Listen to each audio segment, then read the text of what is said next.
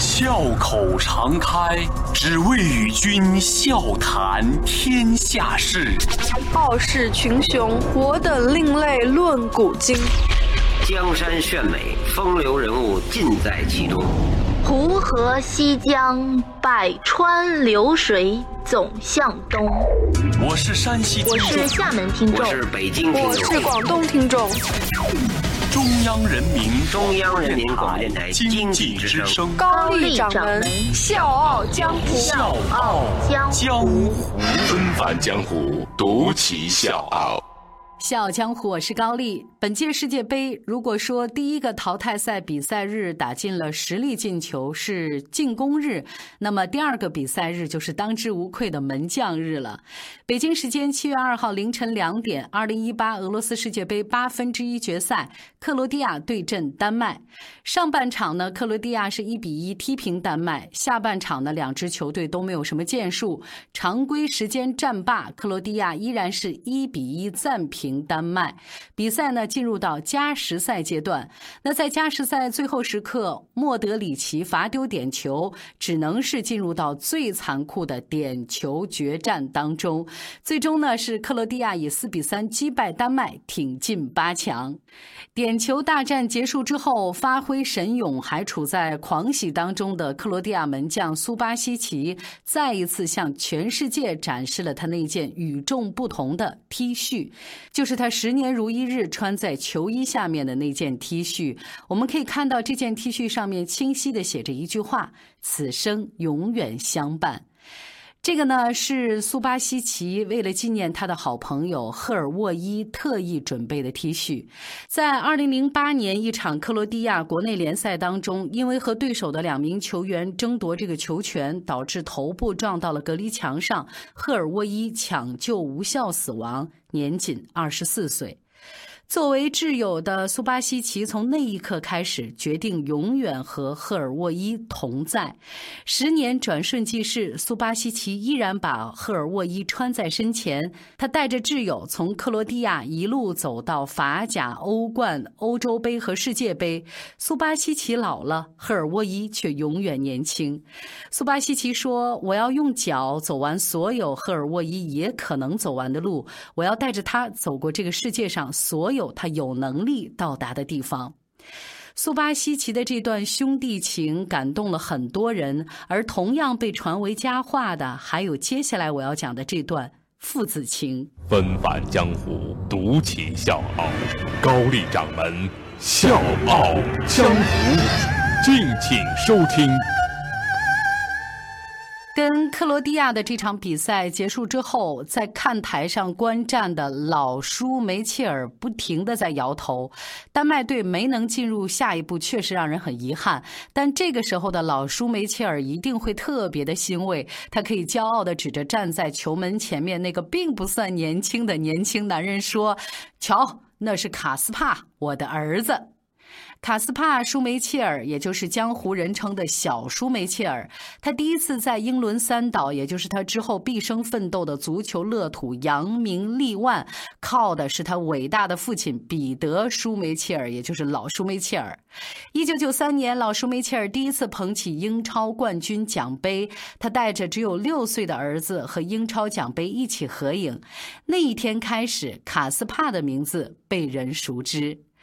可能是在那一天，也可能是更小的时候，这个小男孩的心里产生了他这辈子的一个梦想，也是他追求的愿望：像父亲一样成为英雄，像父亲一样成为传奇。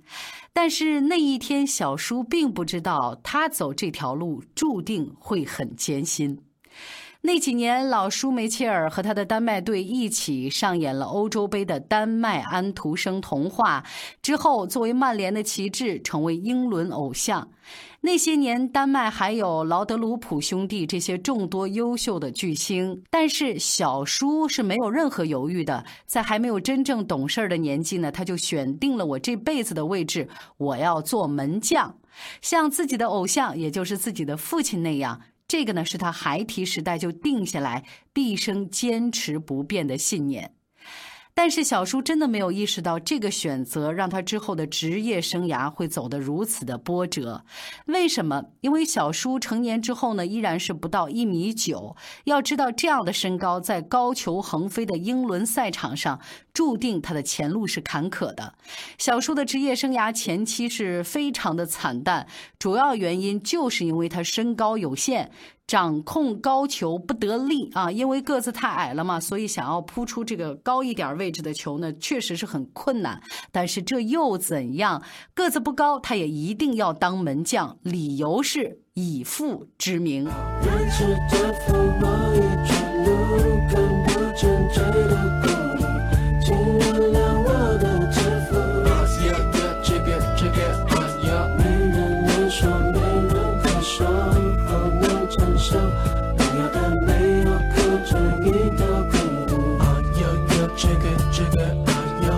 上双眼，我又看见。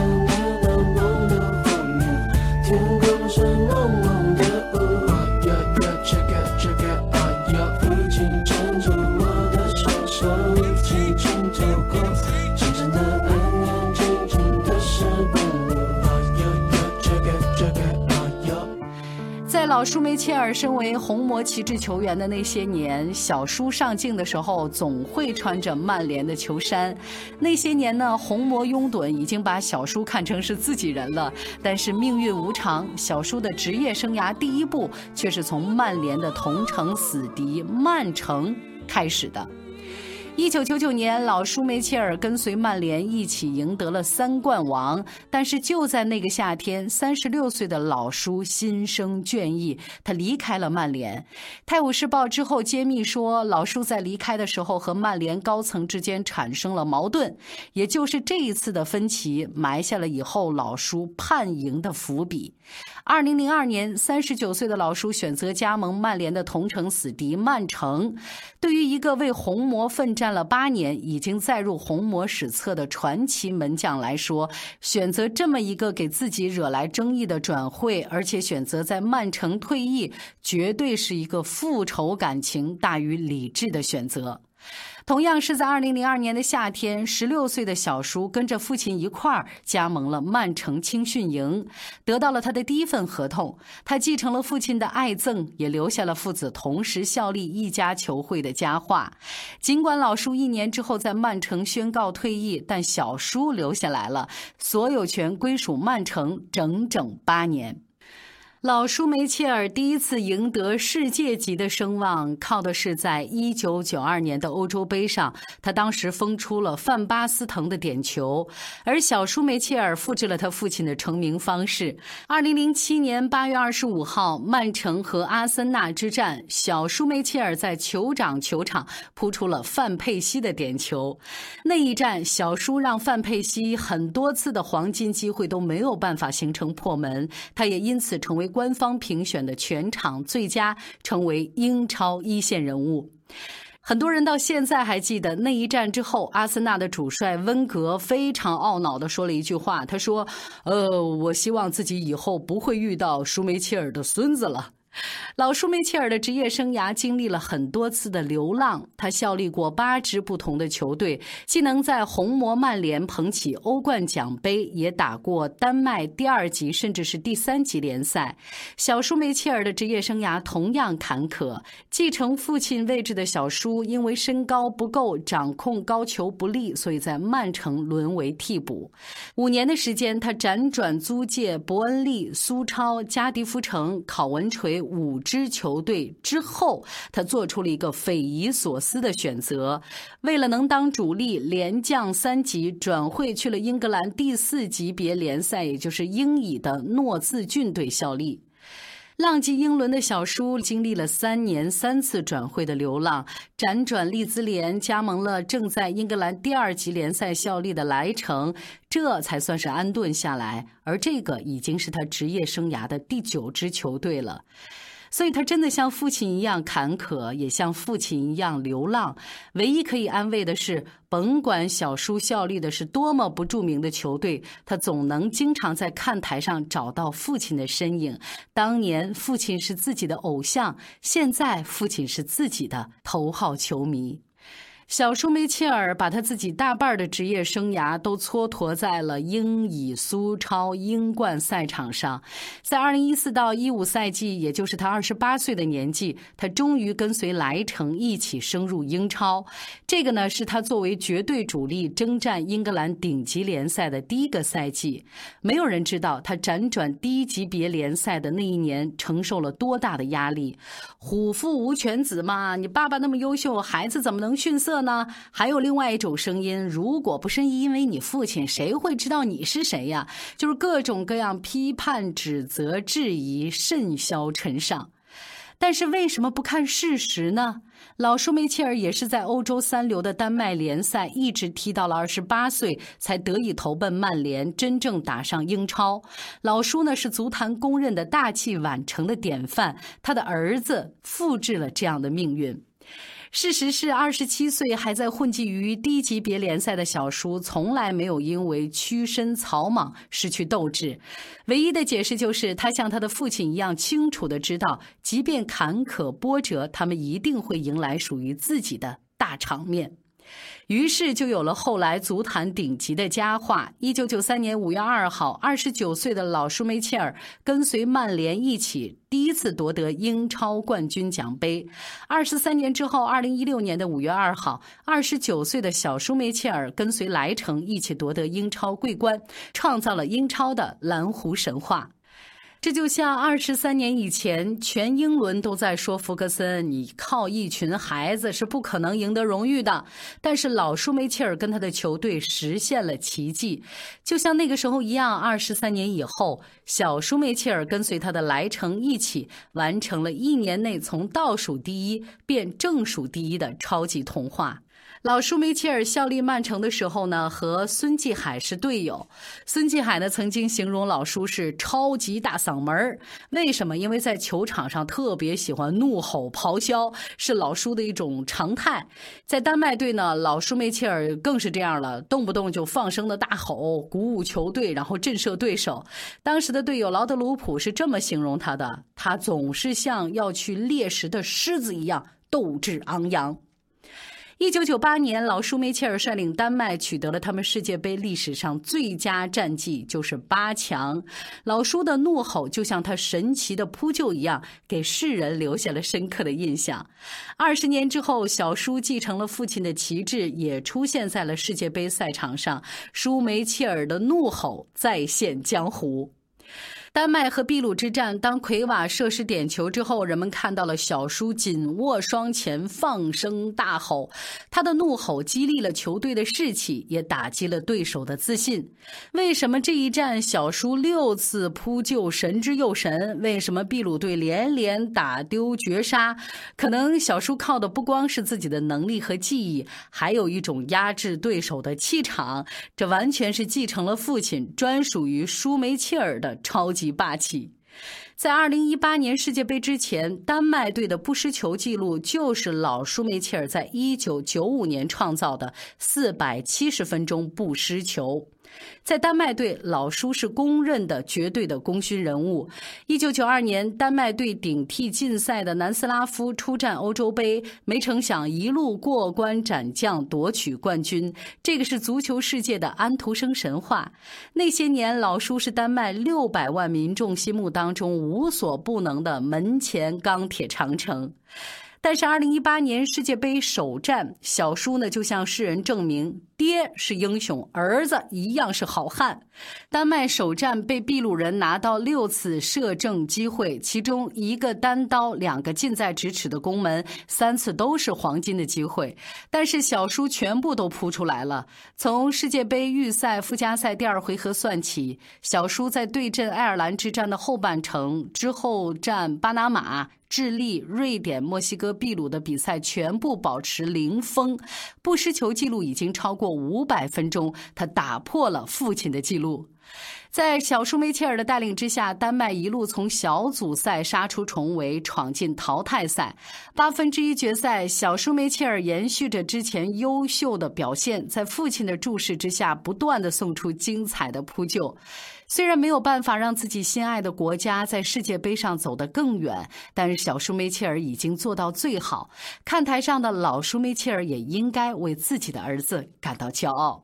我是水皮，向你推荐有性格的节目《笑傲江湖》，请在微信公众号搜索“经济之声笑傲江湖”，记得点赞哦。那在今天节目最后呢，我们再说回这场比赛。其实呢，小舒梅切尔和苏巴西奇的神奇表演在点球大战以前就开始了，尤其是小舒梅切尔。尽管开场没多长时间就丢了一个球，但之后小舒梅切尔的发挥是完美的。加时赛即将结束的时候，克罗地亚获得点球绝杀的机会，球队绝对核心莫德里奇操刀主罚，每一个人都觉得，哎呦，丹麦这把。打完了，但是背负巨大压力的小舒梅切尔不但是准确判断了莫德里奇的罚球方向，更是把皮球稳稳地压在身子下面，扼杀了对手补射的可能。而镜头转向看台，这个时候坐在看台上的老舒梅切尔其实已经在振臂高呼了。那残酷的点球大战当中，小舒先后扑出了巴德尔吉和皮瓦里奇的射门。可是很无奈，他的对手苏巴西奇三次把丹麦队的点球拒之门外，最终他只能眼睁睁地看着克罗地亚闯进八强。比赛结束之后，小舒梅切尔在接受采访的时候表示心情很糟糕。不过，这位拥有伟大姓氏的门将绝对可以昂着头颅离开俄罗斯的赛场。二十二年前，当自己的父亲老舒梅切尔被克罗地亚人达沃尔苏克两次洞穿大门。那个时候呢，小舒梅切尔还小，他不记得那个时候的场景了。而所有的胜负呢，都会成为过往，就像这一次的比赛一样。即便是小舒梅切尔没有帮助丹麦晋级，但是他已经做到最好了。即便是说啊，没有你的父亲，谁会知道你呀？这样的评论还会出现，但是他从来没有放弃过，因为他知道，无论他在哪里效力，无论他踢出什么样的成绩，他永远都会在看台上。找到父亲的身影，而这一对父子门神传承的故事，也终将成为丹麦童话。小江火是高丽，明天见。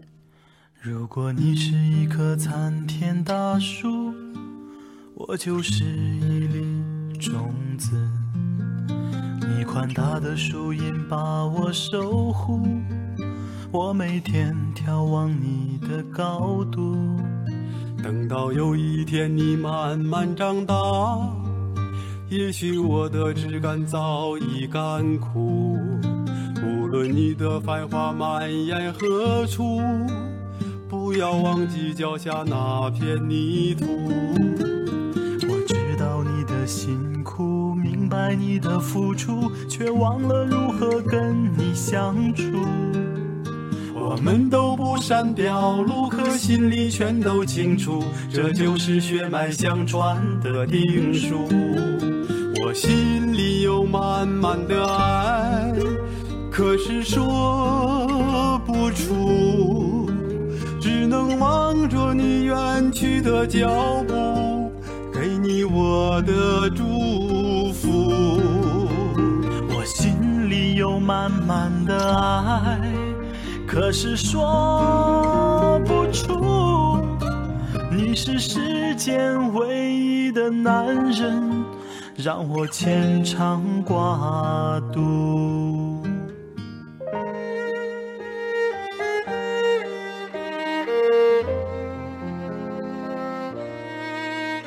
我知道关注，无论我光荣或屈辱。无论成功失败，都别太在乎，一定要把自己好好照顾。你给我的不止身体发肤，还有理解与宽恕。你会自己面对漫漫长路，要懂得忍让，学会知足。我知道你的辛苦，明白你的付出。却忘了如何跟你相处。我们都不善表露，可心里全都清楚，这就是血脉相传的定数。我心里有满满的爱，可是说